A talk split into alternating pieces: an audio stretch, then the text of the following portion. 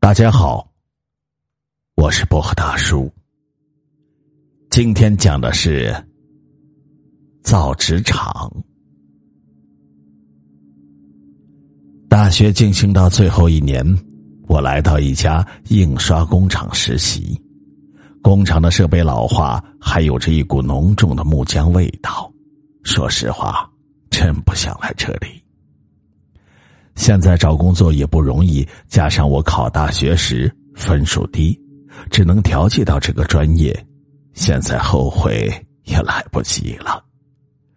学印刷专业不来这里还能去哪儿？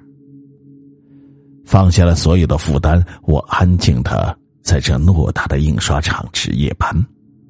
所谓的实习，老板是不会把关键的职位交给你锻炼的。因为印刷设备价格昂贵，不是一般人能操作的。老板对我这样的新手也不是很信任，我就只能在这里看一下机器有无异常，将新生产出来的纸收集起来。小张啊，你新来的，要学的东西有很多，你呢要慢慢的适应，其他的事能不管就不管啊。老板对我也不乏关心，然而我总感觉不对劲。老板似乎有许多事情瞒着我。我问老板：“啊，老板，咱厂里为什么人这么少啊？”老板支支吾吾的说：“啊啊，嗯，啊，咱这是小厂子啊，请不起太多的人。”勉强生存罢了，哈哈。在这工厂，现在我能说上话的也只有看门的陈叔。陈叔是一个快七十的老人，耳朵有些背，人很好。我有时在想，陈叔这耳朵大概是被那些机器的巨大噪音给震伤了吧。小张啊。夜里不要乱走，千万要小心。这厂子呀，诡异的很呐。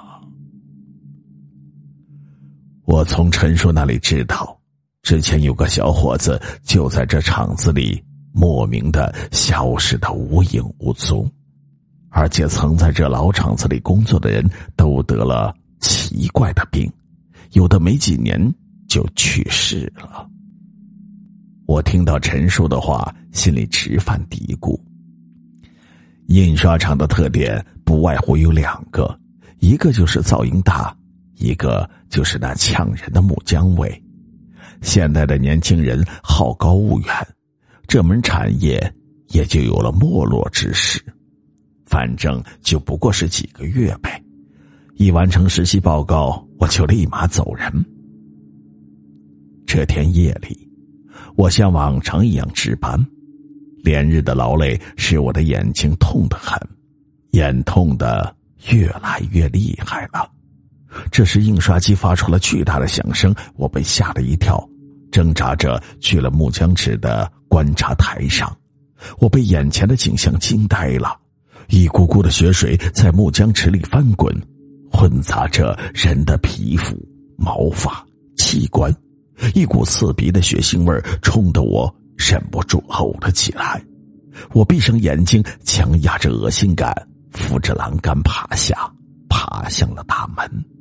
可手脚却像是被人抓住了一样，使不上劲儿。出纸口，新鲜的纸出来了，上面布满了血点。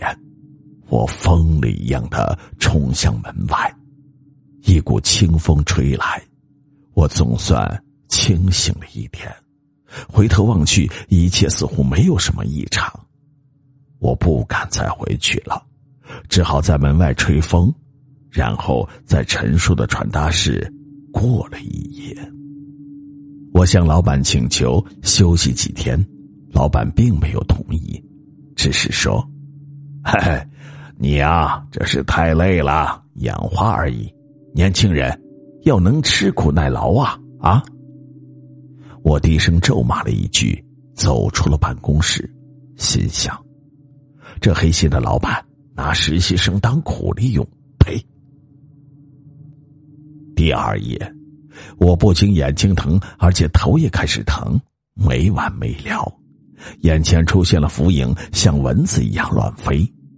我回忆起前夜发生的事情，心有余悸。我暗自发誓，再也不敢了，无论如何也不干了。命比钱重要。这一夜，我绷紧了神经。然而，除了机器的轰鸣声，还有刺鼻的气味以外，什么也没有发生。我渐渐的也就稍有些放松。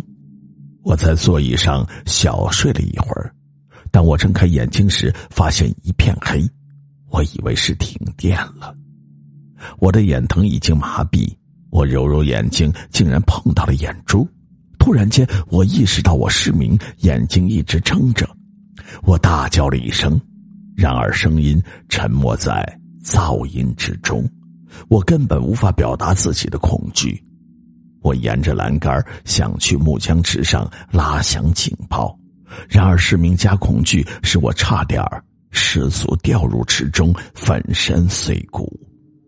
我想到了，那个实习生其实是掉入了木浆池中，和木材一起混合，被搅得一干二净。警报终于拉响了。当我醒来时，我躺在医院，已经躺了三天，我的眼睛已经恢复了视力。听说那家印刷厂的老板已经被抓了起来，因为他在产品中用了容易致幻的漂白物质，这对人的神经有极大的损害。幸亏陈叔听到了报警。